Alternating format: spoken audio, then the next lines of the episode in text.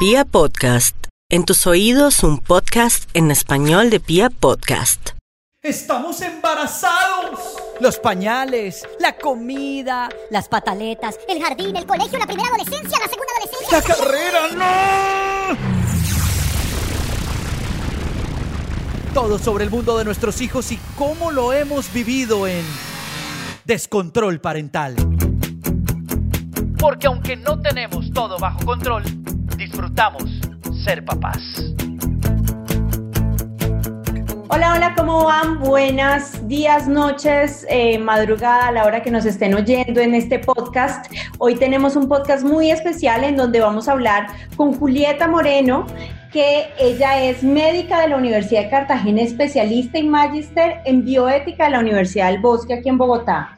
Ella se desempeña como consultora en bioética del Ministerio de Salud y Protección Social y ahí realiza un apoyo muy importante técnico a los desarrollos de y lineamientos y la normativa relacionados con la bioética. O sea, es la dura en el tema que necesitamos hablar hoy. Y también nos acompaña, por otra parte, nuestro amigo Juan Carlos Velázquez, que él eh, trabaja hoy con el Colegio Marymount, él es el coordinador académico eh, ha sido profesor de maestría en docencia, ha sido asesor pedagógica de la Fundación Pies Descalzos y bueno, también tiene maestría en educación de la Universidad de los Andes y también tiene un doctorado en la Universidad de La Salle de Costa Rica. Bienvenidos, ¿cómo están? ¿Cómo les ha ido Julieta, Juan Carlos? ¿Cómo están? Bien, mucho más de lo que se puede decir de muchas personas en estos días, saludables, seguros en, en el teletrabajo. Espero también que Juan Carlos de las mismas eh, cumpliendo con el aislamiento y con el distanciamiento en lo posible, trabajando muchísimo. Sí, eso, es, algo muy cierto. Tiene una que otra responsabilidad. Juan Carlos, ¿cómo vas? Bien, tratando de crear realidades para la nueva normalidad. O sea, la nueva normalidad es que no hay normalidad, entonces hay que crear nuevas realidades. Bueno, ¿qué queremos hacer en el programa de hoy con estos dos invitados tan especiales que tenemos? Queremos ver las dos caras de la moneda. Queremos que los padres tomen decisiones informados. Yo quiero tomar una decisión informada y la mejor decisión al finalizar esta conversación que vamos a tener. Todos los papás estamos muy preocupados en esta época por todo lo que está pasando. Si los niños entran o no entran al colegio, si entran, qué riesgos en bioseguridad van a tener y si no entran, que digamos que, podemos hacer para que no tengan un atraso en su aprendizaje, en su desarrollo físico, psicológico, motor y demás. Entonces, eh, pues para eso estamos en esta conversación. Y yo la primera pregunta que tengo para los dos es, creo que Julieta no, creo que Juan Carlos sí. Eh, Julieta, ¿tú tienes hijos? No, no, no. No. ¿Y si tuvieras, los mandarías al colegio el otro semestre? Sí.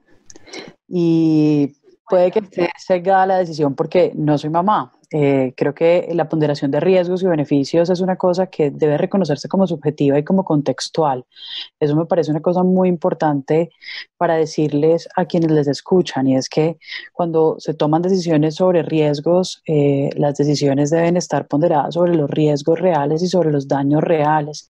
Y creo que lo que sabemos hasta ahora es que pudieran haber muchos daños mucho más serios que el contagio en este momento para niños, niñas y adolescentes. Creo que una de las cosas que necesitamos pensarnos es no dejar a los niños atrás. Eh, hace tres o cuatro meses era muy importante reducir el contagio, enlentecer el pico de contagio para evitar la saturación del sistema de salud. Eh, pero ahora necesitamos preguntarnos por las otras problemáticas que van a suscitarse secundario a todo este periodo de aislamiento y de reducción de derechos individuales. Y creo que los niños no se deben quedar atrás, no, no podemos pensar en sus derechos de últimos.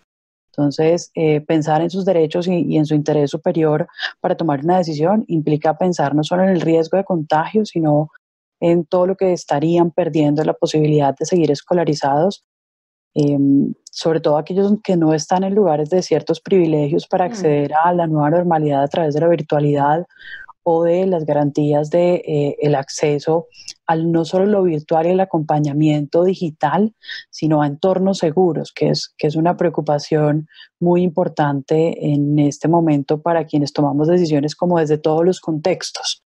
Por eso, aunque mi sí es súper directo, eh, invito a que sea subjetivo para quienes toman las decisiones, pero con toda la información posible. Exacto. Juan Carlos, tienes, tú tienes una hija, ¿verdad? Tengo dos hijos. Tienes dos hijos. ¿Y van a ir o no van a ir al colegio el próximo semestre? el colegio abre y hay permisos, por supuesto que sí. Muy bien. Sí, y en latitudes distintas, es decir, un niño en un jardín infantil y, otro, y mi hija en un colegio más grande. Ok. Bueno. básicamente, o sea, tres argumentos que sustentan mi posición, inicialmente tres. El primero es que los colegios han tenido suficiente tiempo para aprovisionarse y generar unas condiciones de aislamiento social. Es el mejor lugar para educar hábitos de disciplina, de aislamiento y demás, y de autoprotección que no se van a aprender en casa. Y el tercer asunto es que el daño al desarrollo socioemocional y cognitivo de nuestros niños por estar en condiciones de aislamiento va a ser irreversible si esta medida se prolonga indefinidamente. Entonces, pues un poco sumado a los argumentos que, que está dando Julieta, sí es esencial que en este momento, digamos, podamos tomar decisiones segmentadas dependiendo las, las condiciones de aprovisionamiento de los colegios, los apoyos que puedan tener eh, los colegios, las entidades locales y gubernamentales a estos lugares. Desde mi perspectiva, vivimos en una realidad, pues, de un colegio privilegiado, mis hijos igual les pasará lo mismo, pero no es lo mismo hablar en la educación pública, donde seguramente algunas de las condiciones de saneamiento y de aislamiento social no podrán ser eh, cumplidas con todas las condiciones y en ese orden de ideas sí creo que cada, cada segmento tiene que tomar decisiones juntando todas las variables de manera sistémica. Entonces, por eso digo, sí, desde Juan, pero no sé si mi vecino le va a pasar lo mismo porque su hija estudiará en un colegio público y ahí la realidad se, se justiprecia a otra medida. Julieta, tú que trabajas en el sector público, ¿por qué la Secretaría, eh, eh, sector público, pero bueno, tú trabajas en el ministerio, pero ¿por qué crees que la Secretaría de Educación de Bogotá toma la decisión de no abrir los colegios el próximo semestre? ¿No están los colegios públicos en Bogotá y en el resto del país preparados para recibir a los niños? ¿No tienen la capacidad para prepararse en temas de bioseguridad? Mira, yo no podría eh, darte una respuesta al respecto de la capacidad técnica o la suficiencia que tengan las entidades territoriales para prepararse. Lo que sí sé es que este tipo de decisiones no se toman solo con los datos de preparación. Como decía Juan Carlos, esto incluye reconocer la heterogeneidad de la población. Yo creo que Bogotá es un país pequeñito dentro de un país igual de heterogéneo.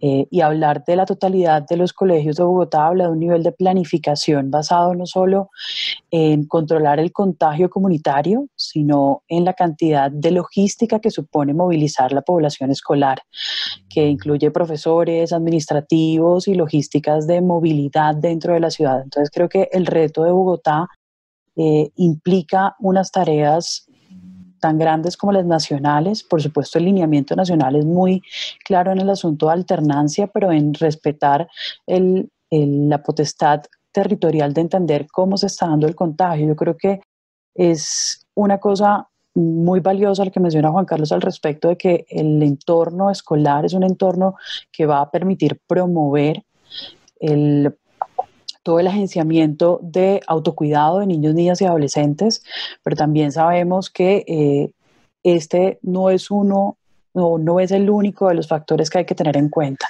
Entonces creo que lo que sucede con los colegios públicos es que poder garantizar baterías sanitarias, por ejemplo, aislamiento, como sabemos que la sobrepoblación por salones es un problema real de muchas instituciones, supone sumar muchos riesgos de contagio para una ciudad que está todavía en un momento de adaptación eh, para construir un escenario de equidad. Entonces creo que ese escenario de equidad para niños y niñas y, poblaciones eh, no implicará no retorno, sino una adaptación más lenta, pero porque tiene una población muchísimo más grande con muchos factores a considerar. Los entornos seguros de las instituciones privadas creo que eh, dejan en claro algo que ha dejado la pandemia en general y es las desigualdades quedaron a flor de piel en muchísimos sentidos y educación no está siendo una exenta de que nos digan estábamos mal y deberíamos estar haciendo las cosas diferentes, pero bueno, es, es una manera de mirarlo. Hay algo, hay algo muy importante que tú acabas de decir con lo de las baterías de los baños y todo ese cuento. Y yo sé que tanto el Ministerio como la Secretaría de Salud les propuso a los colegios o, les, les, les, planteó unas normas de bioseguridad que debían tener para el regreso a los colegios. Y yo sé que los colegios, eh, seamos sinceros, es algo que es muy costoso, sea un colegio que, que sea pudiente o que no, es complicado eso.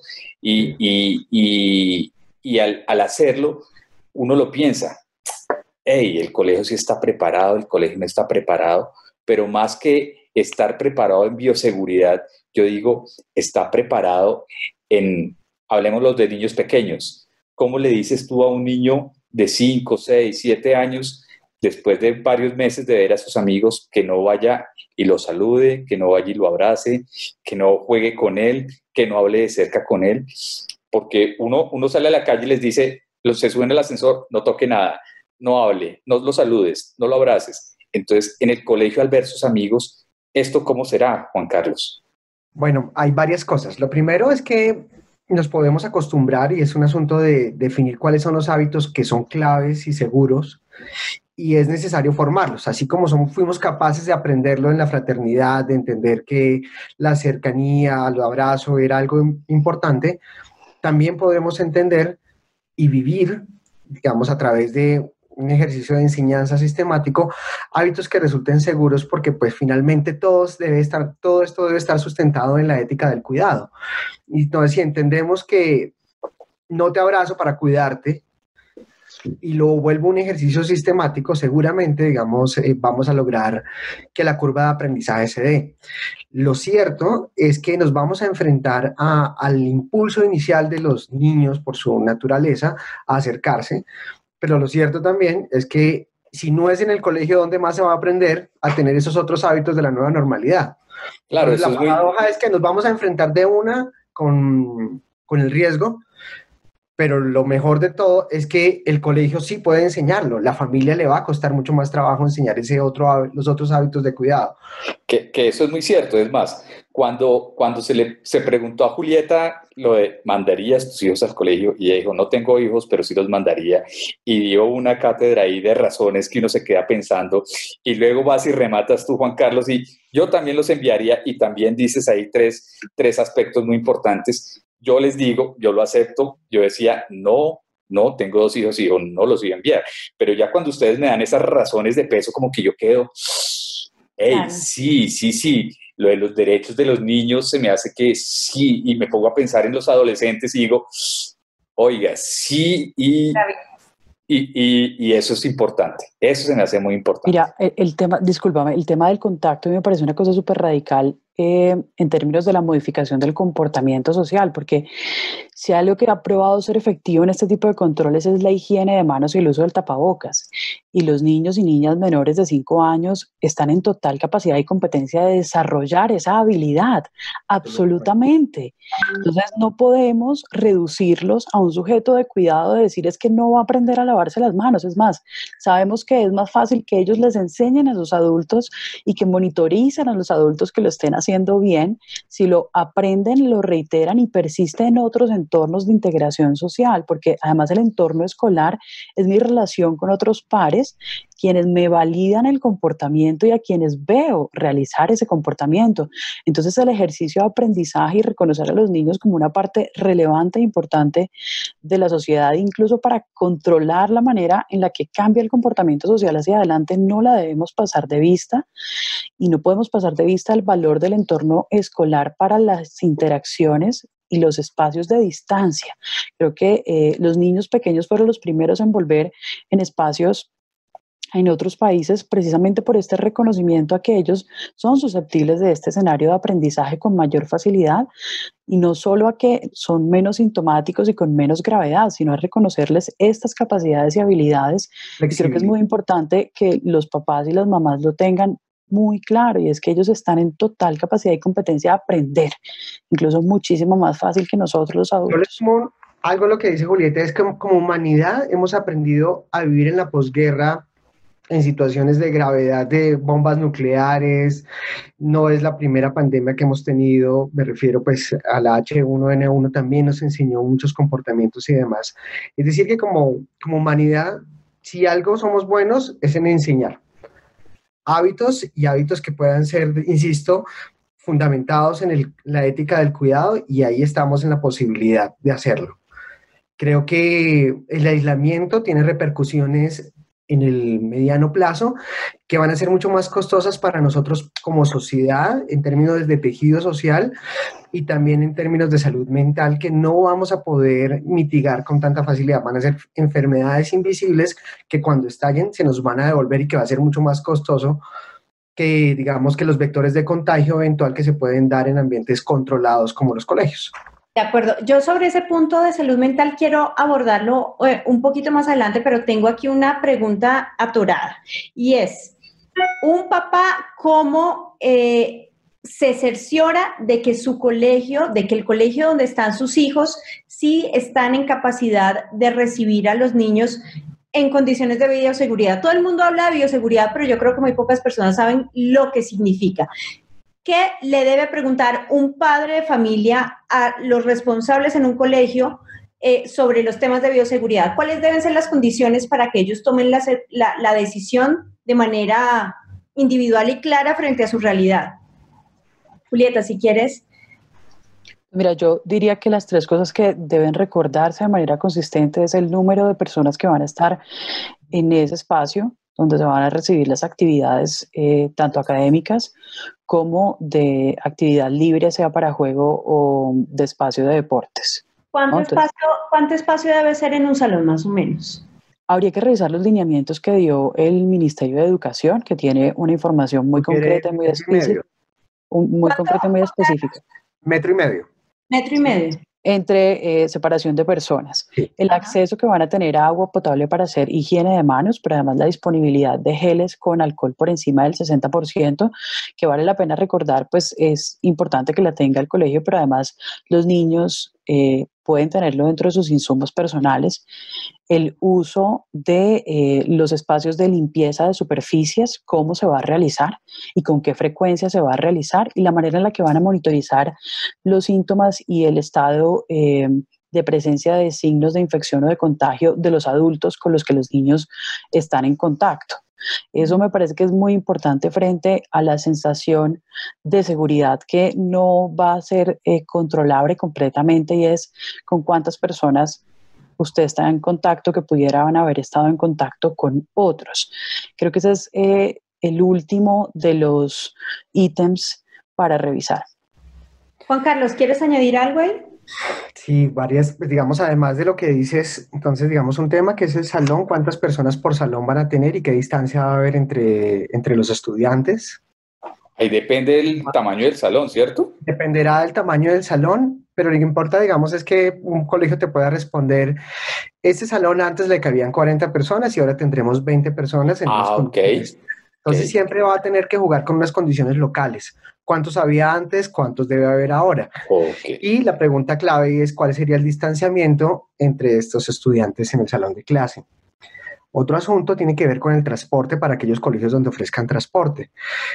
El transporte puede ser un vector de contagio. En ese orden de ideas, lo que tendríamos que garantizar es cuáles son las rutinas de, no sé si el término sea así, de esterilización de estos espacios o desinfección de estos espacios y cuánto es y garantizar el distanciamiento social para poder llegar. También tenemos que preguntarnos por los, las rutinas de llegada, las rutinas de almuerzo. Es decir, que para que nos hagamos una idea, los colegios rompemos nuestra realidad para poder acoger a los estudiantes. No podemos almorzar todos juntos, tenemos que almorzar de, de manera escalonada.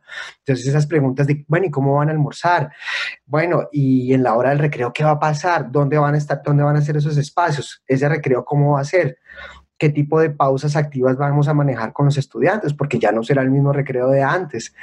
Venga, ¿y quiénes los acompañaron ustedes en establecer esos protocolos? Hay unos protocolos que diseña el ministerio, pero una cosa es aterrizar esos protocolos al contexto de los colegios. Algunos se valen de, de, asesores o demás, pero casi siempre hay un profesional en la salud que asesora a los colegios para implementar el asunto. O sea, no es tener gel y desinfectante para los pies en las entradas como uno regularmente imagina, sino es pensar cuáles son todos los hábitos y rutinas que se generan en los colegios y empezar a generar la adaptación. La hora de salida no puede ser todos al tiempo como antes. Entonces hay unas horas de salida también escalonadas, asimismo los horarios de llegada. Y se me ocurre también pensar que se necesita, y es tal vez lo más importante, unos hábitos de higiene permanentes. Bueno, ¿y cada cuánto se van a lavar las manos? ¿Y cómo va a ser la lavada de manos? ¿Todos al tiempo? No, no podemos todos al tiempo. Va a funcionar de acuerdo a las baterías de baños disponibles. Entonces, pues, simplemente si uno quisiera hacer una síntesis de esto, ¿qué quiero preguntar? Entonces, es cómo han adaptado los protocolos sugeridos por el Ministerio de Educación a la realidad de su colegio. ¿Cómo va a ser el transporte? ¿Cómo va a ser el almuerzo? ¿Cómo será la clase? ¿Y cada cuánto se deben lavar las manos? Esa sería como la pregunta global que yo haría. Dentro de esas rutinas, ¿cómo unos niños de 4, 5, 6 años van a socializar a un metro y medio? yo no me los imagino. Un montón de chiquitines que, que, se empujan, que juegan, que comparten un carrito, que... ¿Cómo van a aprender a hablarse, a, a interrelacionarse a un metro y medio de distancia? Eso sí, con un policía encima todo el tiempo, la profesora diciendo, hey, no se me acerque mucho. ¿Cómo va a hacer eso? Hay que reconocer la posibilidad de, flexibilización y es que eh, esto se trata de crear nuevas conductas, pero no es que mañana todos van a saber cómo comportarse a un metro y medio. Sí, eh, no, no podemos también tener una expectativa de que primero van a adaptarse a ese comportamiento y segundo que van a ser completamente eh, juiciosos todo el tiempo porque además ellos están aprendiendo a controlar sus emociones, sus afectos y están interrelacionándose y desarrollándose con sus pares. Entonces creo que tampoco podemos poner un estándar de que van a comunicarse y a comportarse a metro y medio. Vamos a reducir esos tiempos de contacto y de contagio, pero el juego compartido, por ejemplo, habrá que pensarse nuevas estrategias y creo que ahí los colegios y los, las metodologías y los pedagogos tendrán que, que ofrecer alternativas al respecto de cómo hacer la interacción segura y aprenderla, pero tampoco podemos esperar que simplemente no se den un abrazo o que no estén cerca, que no compartan objetos. Precisamente ahí es donde las otras estrategias de prevención aparecen.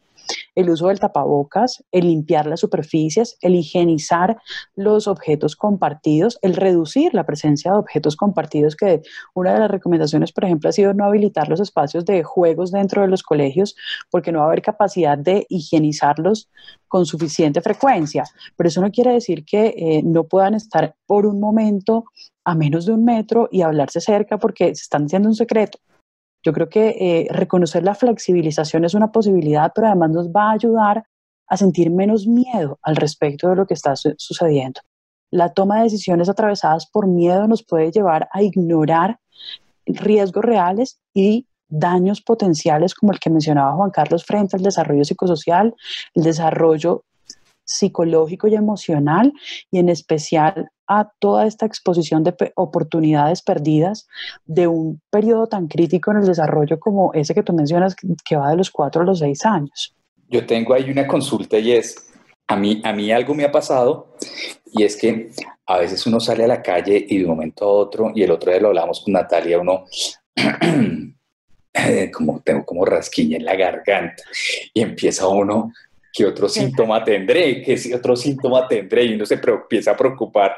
Entonces yo, yo me pongo a pensar, habrá más de un papá, me incluyo, que pues listo, vamos a regresar al colegio y todo, la madrugada, dependiendo del horario de entrada, van a haber unos niños que pues el, clima les va a afectar y va a volver otra vez la alergia al clima, los moquitos, o sea, ese miedo de, los papás, uno como les dice, relájense, no todo es coronavirus, no todo es COVID, hay, hay gripitas, hay resfriados y todo es por, el, por este, este, este regreso como a esa nueva normalidad. Como uno les dice, fresquense que no todo es COVID. Informándose. E, este ejercicio que ustedes hacen de información eh, y de sensibilización y de recordar que no solo existe COVID, pero pues, además hay un montón de coronavirus en el ambiente y los niños y niñas eh, son quienes más los presentan, que el pico respiratorio sigue estando allí, que la influenza sigue estando allí. Eh, por supuesto, las alergias, la sensibilización a los cambios de temperatura van a seguir estando allí.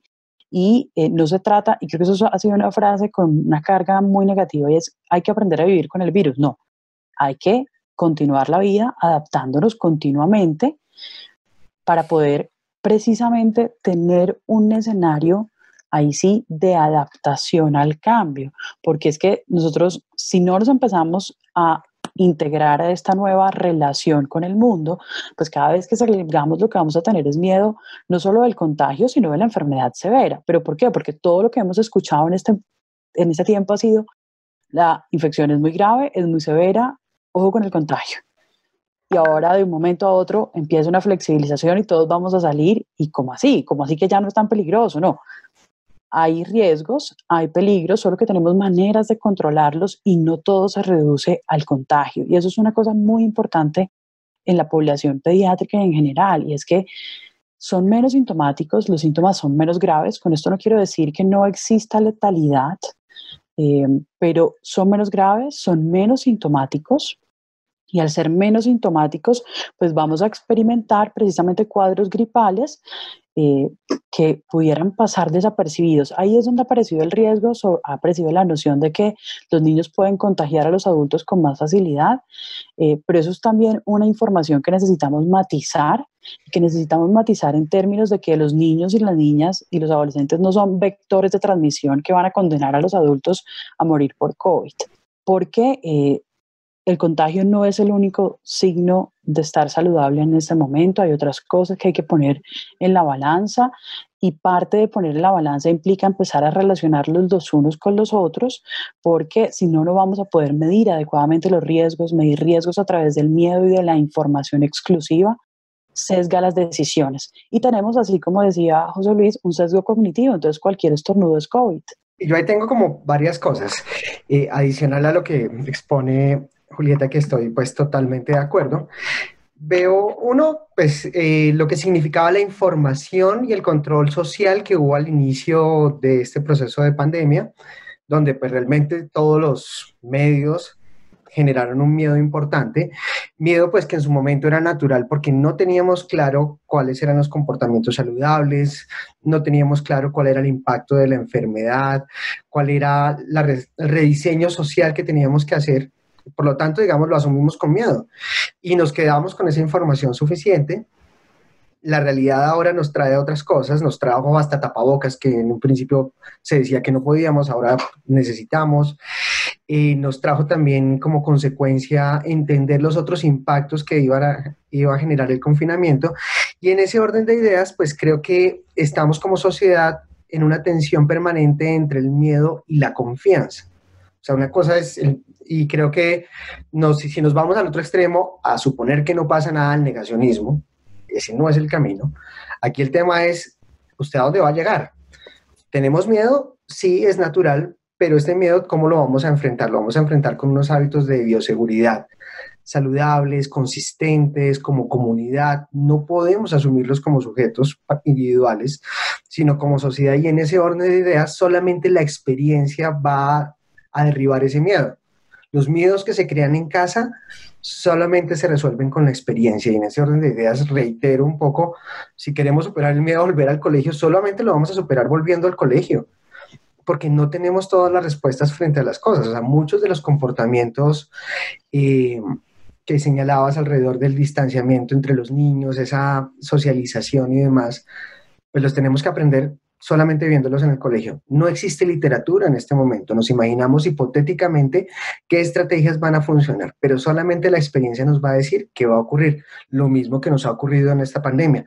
Como sociedad debemos entender que tenemos una curva de aprendizaje también y que ya no somos los mismos de marzo, que a mediados de julio hemos tenido otros aprendizajes, pero tampoco que podemos caer en el negacionismo y en el escepticismo y en la teoría de la conspiración, que resulta peor de riesgoso que el miedo. es decir, en escala de 1 a 3, lo mejor la confianza, el miedo por lo menos te protege, pero el negacionismo nos lleva a la debacle y ahí sí estaríamos mal. Una pregunta, si hay una familia que tenga dentro de las personas que viven en la casa un familiar, un adulto que tenga una preexistencia de las que ya conocemos, diabetes, hipertensión, o que vivan con un abuelito, una persona mayor, ¿esas personas deberían considerar esos aspectos para enviar o no el niño al colegio? Debe estar dentro de las consideraciones, eh, pero no puede ser un criterio exclusivo para tomar una decisión, porque la medida no puede ser actuar en términos de restricción y protección a costa de los derechos del niño o la niña, en términos de desarrollarse integralmente su derecho a la educación y garantizar un concepto de salud integral, en especial de salud mental. Porque no hay que ignorar el efecto de decir es que usted no va a ir al colegio porque va a contagiar al abuelo o va a contagiar al papá o va a contagiar al tío porque esta estructura de miedo y de restricción sobre la protección también resulta responsabilizando al niño y generando una carga emocional muy importante. Entonces, las medidas de higiene adecuada, de distanciamiento, de uso de tapabocas para la persona de riesgo van a tener que ser las mismas, así como deberían ser para los adultos que salen a hacer el mercado o para los que se van de fiesta o para los que deciden pasar tiempo de más en el parque. Entonces, creo que no debemos sobrecargar a los niños, niñas y adolescentes y mucho menos a costa de devolverlos a un entorno que garantiza un bienestar tan importante como que ellos van a ser los adultos que después se enfrenten a situaciones y circunstancias como estas. Mira, eso que decía Juan Carlos hace un momento al respecto de las nuevas rutinas en un balance de restricción-protección, es una cosa que es muy importante tener en cuenta en el momento de la toma de decisión, porque es que toda la información está cambiando. COVID sea algo que ha traído para la ciencia médica y para las ciencias sociales en general, ha sido que toda la información la estamos obteniendo a medida que avanza la pandemia. Entonces no podemos tomar las mismas decisiones que tomamos en diciembre o las que se tomaron en marzo o las que se tomaron en mayo para programarnos y tener información sobre las decisiones que se van a tomar en octubre. Parte de la planificación y la programación implica reconocer que la información es cambiante. La primera afirmación fue los niños son vectores de contagio porque esto parece ser una gripa común. ¿No? Todos escuchamos esa afirmación, pero ahora sabemos que no tienen mayor tasa de contagio que los adultos. Entonces, ¿a dónde, entonces, ¿a dónde trasladamos la responsabilidad de los niños? Es que no se van a saber cuidar, no van a guardar el distanciamiento y no se van a lavar las manos. Y eso es una falacia porque sabemos que los niños tienen posibilidades de aprender el autocuidado sin ningún problema. Y Juan lo decía hace un momento, pues es que si nosotros nos adaptamos, ellos también se van a adaptar y la experiencia es la que va a garantizar cómo nos vamos a acercar a esa nueva normalidad, si es que la podemos llamar normalidad de alguna manera. Esa nueva realidad. Una realidad, sí. Sería más tranquilo porque la normalidad, pues, es esa en esta condición parece que no se va a alcanzar. Todo el tiempo las condiciones serán cambiantes. Sí.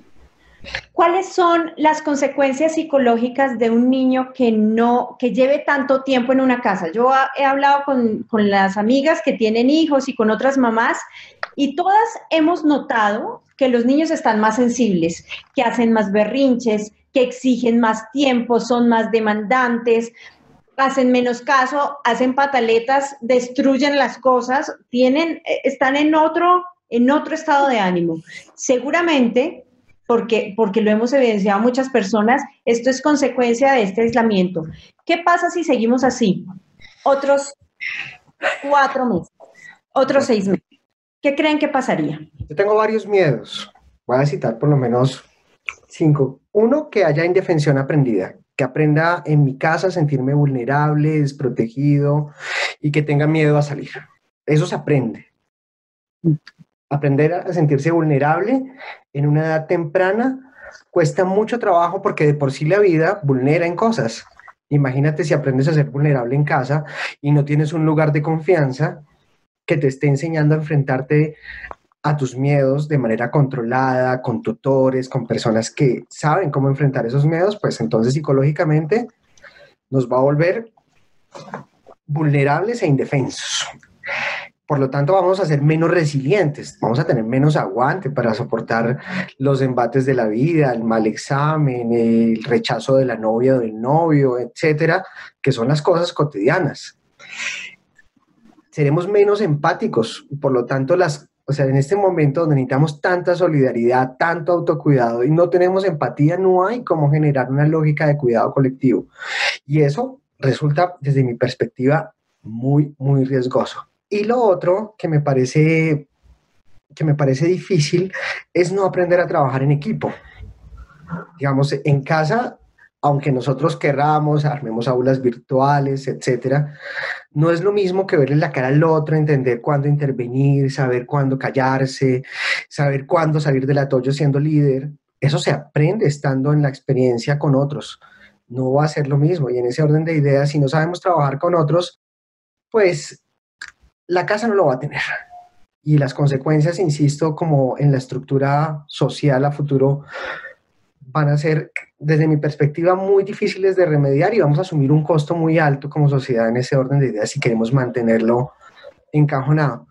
Creo que la, virtualidad, sin lugar a dudas, nos tendió un puente, nos, menos mal que esto sucedió ahora y no sucedió hace 25 años, porque por lo menos, digamos, estamos, tenemos como comunidad la posibilidad de elaborar soluciones en red y demás pero no podemos, dejar, no podemos suponer que la virtualidad va a suplir la presencialidad. Son experiencias distintas, por lo tanto, connotan aprendizajes de otro carácter y en ese orden de ideas, pues tenemos que entender que todo tiene su límite, incluso la virtualidad.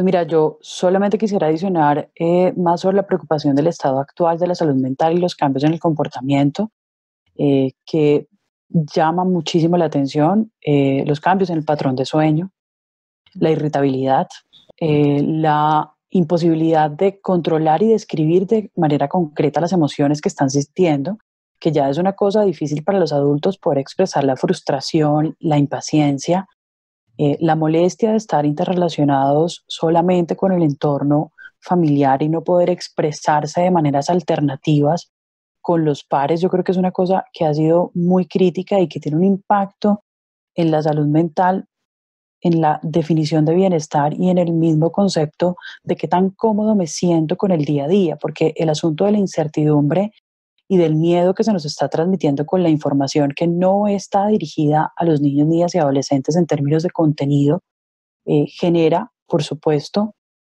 un círculo vicioso al respecto de qué tanto comprenden el efecto de las decisiones que están tomando los adultos por ellos y cómo se asimilan. Entonces, por supuesto, vamos a tener eh, escenarios de ansiedad, de incomprensión, que se van a reflejar, como lo que tú decías, berrinches, problemas de comportamiento, eh, el no adherencia a las reglas, porque todos estamos cansados. ¿Por qué sería diferente para ellos? ¿Por qué sería diferente para los niños eh, no sentirse agotados de que el descanso, la educación y las relaciones interpersonales todas estén atravesados por una pantalla. ¿Cómo logras hacerse la diferencia estructural entre cómo me expreso en el colegio, la videollamada para saludar a los abuelitos y además cómo veo el juego o los videos que me gustan en YouTube si todo ahora está transmitido de la misma manera? Entonces, por supuesto, genera agotamiento, el agotamiento lleva a que haya ansiedad. La ansiedad nos lleva a cambios en el comportamiento, nos puede llevar a cambios en el patrón de sueño y por supuesto a cambios en el patrón alimentario que van a modificar la manera en la que nos relacionamos con los demás. Y, creo que no solo es decir que es normal, sino que es un síntoma adicionado de este entorno en el que estamos, cómo lo empezamos a modificar, cómo lo modificamos aceptando que probablemente tenemos que movernos a otros espacios como volver a la escuela, cómo nos movemos a otros espacios, como volver al espacio público y utilizarlo de manera segura. Por supuesto, la adaptación no va a ser fácil, pero no podemos recargar en los niños que ellos estén actuando como niños normales, eh, como si no estuvieran viviendo esto de una manera individual y además teniendo apreciaciones individuales al respecto de la preocupación y las angustias de los adultos que les rodean. Yo creo que eh, poder conversar de manera transparente al respecto de cómo nos sentimos dentro del aislamiento no debe ser una cosa solo de los adultos. De hecho, la decisión de volver al colegio vale la pena también conversarla con los niños desde muy pequeños eh, en su lenguaje específico y de la manera más comprensible posible, porque es que el mejor interés de ellos no se define por lo que los papás consideran que es lo bueno nada más, sino también ellos que consideran es bueno para sí mismos y no podemos desconocerlo de ninguna manera. Hay papás que dicen, yo prefiero la vida a que tenga algún trauma psicológico. ¿Qué le decimos a esos papás? La vida no sea loco. Lo he oído no una, varias veces. No sea loco. Lo primero es que toda la vida va a tener traumas psicológicos, vayas o qué es, no es un principio de realidad. El trauma existe por, como principio comportamental de cualquier ser humano. Nos enfrentamos a estar traumados en diferentes cosas. Eh, todos tenemos en la historia algo que nos marca o genera un trauma. El trauma es algo natural. Entonces, lo primero que hay que entender es eso. Lo segundo es que la salud, desde mi perspectiva, no se está viendo vulnerada si se llega a espacios de confianza que hayan definido protocolos y rutinas estructuradas y que tengan mediadores, adultos que están acompañando a estos niños en, el aprendizaje de estas nuevas rutinas, de, estas nuevas, de esta forma de vivir. Y en ese orden de ideas, entonces la salud no está viendo, no, no existe la tensión donde se vulnera la salud por llegar al colegio llegas al colegio para aprender otras cosas, para continuar tu desarrollo personal desde otras perspectivas y otras dimensiones que no se van a lograr, a lograr en casa. Por lo tanto, creo que ese es un falso dilema. Me adhiero, la vida no se limita a existir, eh, tampoco existe una vida libre de riesgos y crisis vitales tenemos todos durante toda la vida. Entonces, el trauma psicológico eh, los primeros que nos los provocan son los papás, entonces eh, bienvenidos otros entornos donde podamos trasladar esas cosas que hemos aprendido de esos traumas de la casa para poder interactuar con otros. Nuestras primeras relaciones en el círculo cercano son las que nos permiten interactuar con los demás y, y bueno, que esté primero la vida y que se viva con un trauma psicológico del impacto que pudiera ser la continuidad del aislamiento y las oportunidades perdidas en el aprendizaje y la garantía de la interacción, tiene efectos tan graves como los que mencionaba hace un momento Juan Carlos frente a la imposibilidad de elaborar cosas tan sensibles para la humanidad como la empatía y el trabajo en equipo. Es que no estamos diciendo que vamos a perder algo que se recupera en contenidos académicos en un año, que ha sido una forma también de revisarlo y es, no, es que eso que aprende de contenidos académicos eh, lo puedo volver a aprender en el otro año. No, los niños están en continuo desarrollo cognitivo psicosocial y psicoemocional. Eh, esto no se limita a que se puedan recibir contenidos académicos, o metodológicos parametrizados para una edad específica, sino las cosas que vienen alrededor del proceso de aprendizaje que van a tener un impacto serio en el desarrollo de ellos como personas, no solamente como agentes de un sistema de producción educativa y luego de un mercado laboral. De acuerdo. Yo invitaría solamente a resolver una pregunta y que las familias lo hicieran. ¿Qué se aprende en la escuela que no se aprende en la familia? Y en ese orden de ideas uno va a entender cuál es el efecto real en sus hijos. Claro. Y no son los contenidos académicos. Creo que el punto de Julieta es... Socialización. La escuela no se creó para la academia. La academia se volvió un pretexto dentro de los procesos de socialización para nuestra vida productiva. Pero llegamos a la escuela para ser mejores personas, para vivir mejor en sociedad, en cualquier versión que ésta exista dependiendo de la cultura. Totalmente de acuerdo, pero además de eso y hablando del tema académico, ustedes que están en esos ambientes, Juan Carlos en el, en el de pedagogía y Julieta en, el tema de salud, eh, ¿han oído hablar que, se, que el gobierno de pronto o que los colegios de pronto estén preocupados por las próximas pruebas PISA? ¿Eso nos le, le trasnocha a los gremios en este momento no? No, no, para nada. Para nadie me parece muy importante la perspectiva que da esta situación sobre la estandarización de las habilidades y los conocimientos. Eh, fue una de las primeras cosas que, que se dejó a un lado y es que la estandarización ya no tenía como tanta relevancia y necesitábamos enfocarnos en individualizar a nuestros grupos y en identificar las necesidades específicas. Entonces, no, no es una preocupación. Eh, las pruebas estandarizadas en este momento, eso es una cosa que se podrá alcanzar después, eh, creo que todo el retorno está más enfocado, insisto, en las otras garantías que hay en el entorno educativo.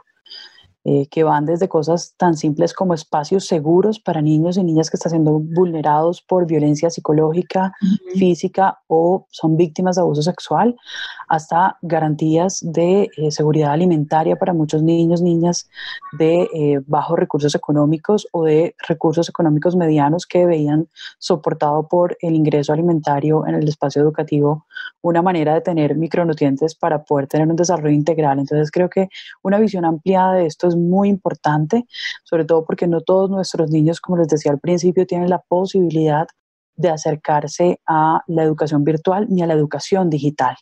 Eh, esa brecha que tenemos allí de oportunidad y, y, que además es un riesgo que UNICEF ha señalado y que lo señaló además UNESCO y es los grupos vulnerables se van a ver mucho más afectados, la posibilidad de que haya niños que no retornen a la escuela en lo absoluto es real.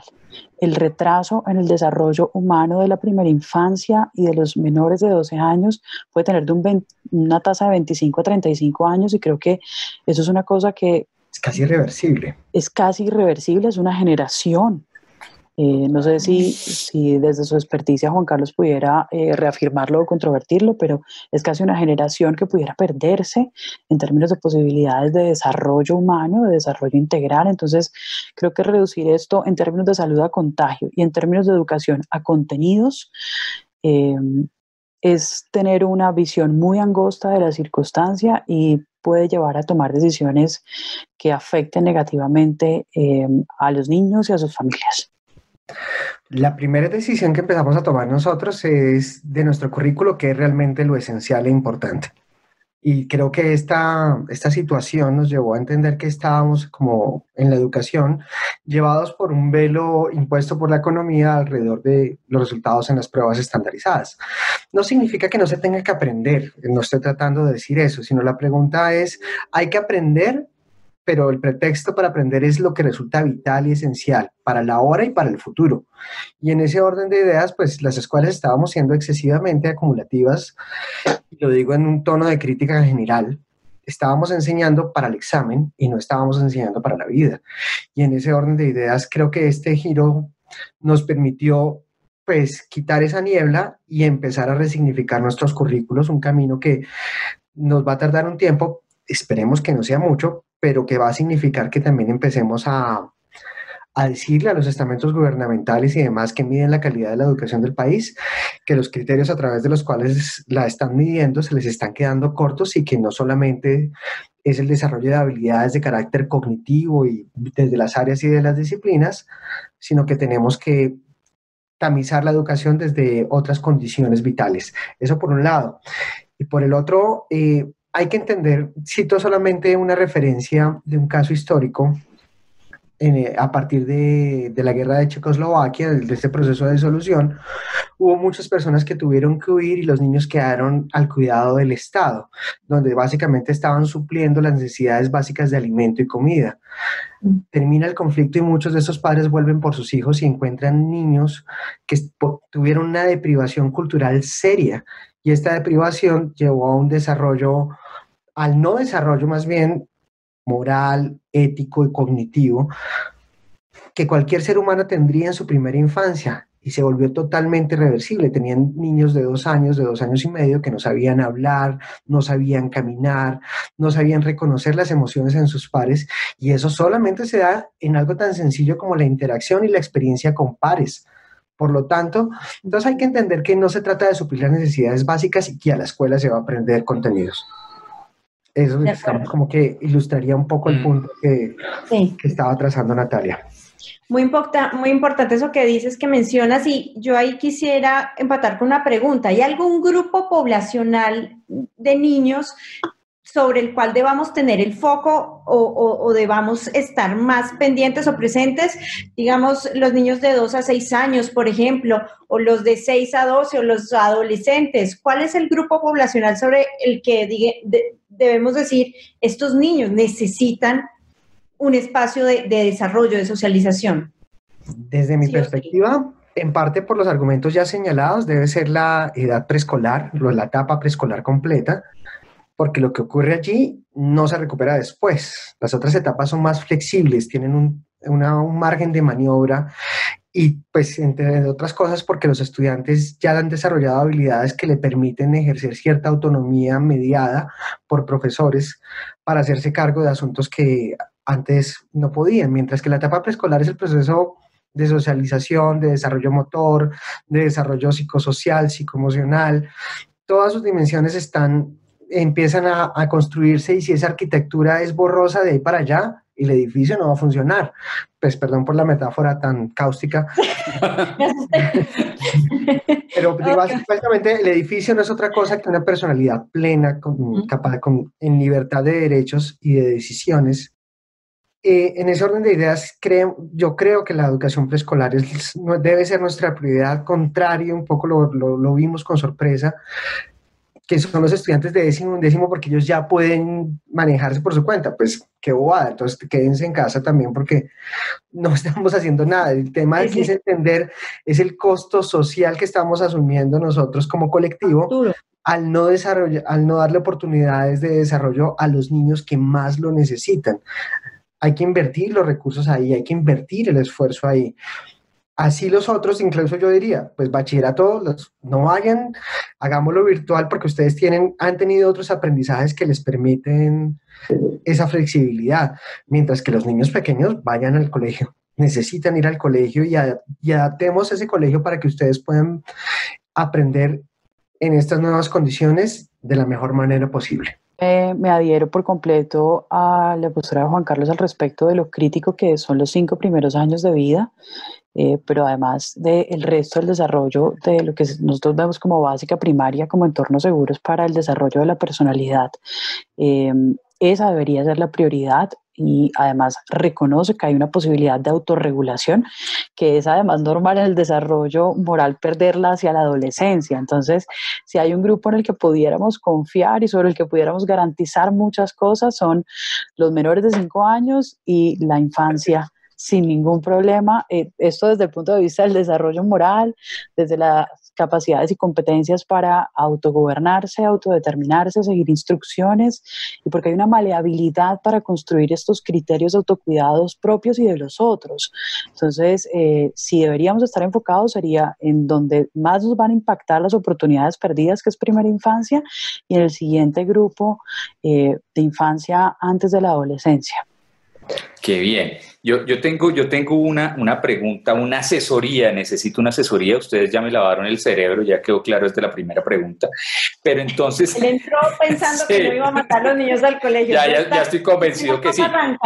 Y en ese convencimiento quiero una asesoría porque he visto muchísimas clases de tapabocas muchísimas clases, que antifluidos, que los desechables, que yo le hago el, tapabocas, que yo le hago con la carita, que yo cantidad de, tapabocas. Pero en estos días yo salí con, con uno de mis hijos a, montar bicicleta al frente de la, de la, casa y de un momento a otro el tapabocas se le humedeció. Y yo le dije, no, entrémonos ya, que me daba miedo que se ahogara. Después me puso un tapabocas similar al de él y, yo trataba de respirar por la boca y eso como que tendía como a metérseme a la boca el tapabocas y dije, no, esto, este tapabocas no es bueno. O sea, ¿cuál es el tapabocas digámoslo, para, para los niños? ¿Cuál es la mejor opción de tapabocas para los niños? Porque es que he visto cantidad y uno dice, ¿será bueno? ¿No será bueno? De paso, yo recibo también la asesoría. Me el tema con los tapabocas es que hay que diferenciarlos entre los tapabocas que tienen un objetivo técnico de micropartículas que son para eh, el personal de salud, que son los que tienen filtros de N95 hacia arriba, N99 y eh, los especializados. esos no son tapabocas para eh, las personas que no van a estar expuestas directamente a aerosoles de eh, contacto directo y permanente, lo que nos deja los tapabocas quirúrgicos y los tapabocas de tela y dentro de los tapabocas de tela aquellos que tienen múltiples capas o filtros. Eh, los tapabocas de tela, que son solo de algodón o solo de tela antifluidos, tienen este problema que tú mencionabas hace un momento, y es que se terminan humedeciendo tanto con la secreción nasal como con la secreción bucal, lo que hace que cuando tú hablas o respiras rápidamente, empiecen a adherirse a la piel y pierden su objetivo que es ser una barrera. El uso del tapabocas para la población común es generar una barrera de protección para el otro. Si hay un acto de solidaridad en este momento y de autocuidado es utilizar el tapabocas para reducir las gotas aéreas que van y vienen en el ambiente. Entonces, cumplen con la función tanto los tapabocas de tela como los tapabocas que tienen múltiples capas de filtros que eh, hay de todo en el mercado. Que es el tradicional, el que uno encuentra. Es el tradicional, el que uno encuentra desechable. Ahora, ¿qué pasa con el desechable? Que pues va a generar un montón de basura. Mm, porque lo tienes que desechar todos los días y la, el efecto de todas nuestras acciones va a ser el mundo lleno de basura de esos niños que usaron los tapabocas hoy. Entonces, yo los invito. Está bien, de, tela está bien. Me acabas de rayar la cabeza. Lo siento. La verdad no, creo que es importante que pensemos en todo. Claro, no, claro. Mira, el fin de semana. Es muy, muy importante. Sí, el fin de semana me vi una serie sobre los pies en la tierra. Si no la han visto, se la recomiendo wow, qué serie, que lo deja uno pensando. Y ahora que tú dices lo de los tapabocas, que es muy importante, es muy, muy importante. Claro, es muy importante. Tapabocas desechables es muy importante porque además les estamos enseñando a los niños a respetar el ambiente. De acuerdo. Es, hace parte de un proceso de, de, reconocimiento de ese yo frente a los otros y frente al mundo. Entonces, sí, el tapabocas de tela es suficiente, pero ojalá no sea solo de algodón, porque aunque tiene un efecto de barrera, genera humedad. Los que tienen antifluido pierden el antifluido con las lavadas, lo que implica que va a pasar lo mismo que con la que solo tela de algodón. Entonces, los reutilizables con múltiples filtros son una buena opción porque además de que permiten hacer múltiples lavadas, pues son un poquito más fuertes y más consistentes. Vamos a estar esperando que los niños se muevan, corran, hagan actividad. Entonces, pues por supuesto el tapabocas se puede romper un poquito. Entonces, en la maleta del colegio ponemos un tapabocas adicional y que los colegios tengan tapabocas adicionales va a ser una cosa muy importante en esta realidad y la adaptación. Entonces, eh, de todos los diseños, bienvenidos mientras tengan una consistencia de esas capas de filtro y evitar el uso de implementos de protección restringidos para el personal de salud, como las mascarillas en el 95, que además de que limitan la función respiratoria, tienen unos objetivos muy concretos de restricción de aerosoles y, no van a mejorar ni van a hacer más seguro el uso del tapabocas y sí pueden generar eh, daños tisulares por la, la fuerza que ponen. Claro, claro. Gracias. Bueno, pues yo les quiero agradecer muchísimo. A mí me quedó clarísimo. Estoy que le muestro este podcast a un compañero mío aquí que vive conmigo, que es mi esposo. a mi roommate. a mi roommate. Eh, sí, necesito que oiga esto urgentemente. Y bueno, no, de verdad, muchísimas gracias por, eh, por sus aportes, clarísimo, muy concreto. Y yo creo que salimos todos con una, una idea muy clara de, de, cuál es el panorama y de qué decisiones podríamos y no podríamos tomar. Mil gracias, Julieta, mil gracias, Juan Carlos. Gracias a ustedes, muy agradable la conversación. Un plan diferente. A ustedes. Plan diferente. Bueno, un abrazo. Chao, José, que estés muy bien. Chao, chao, feliz tarde.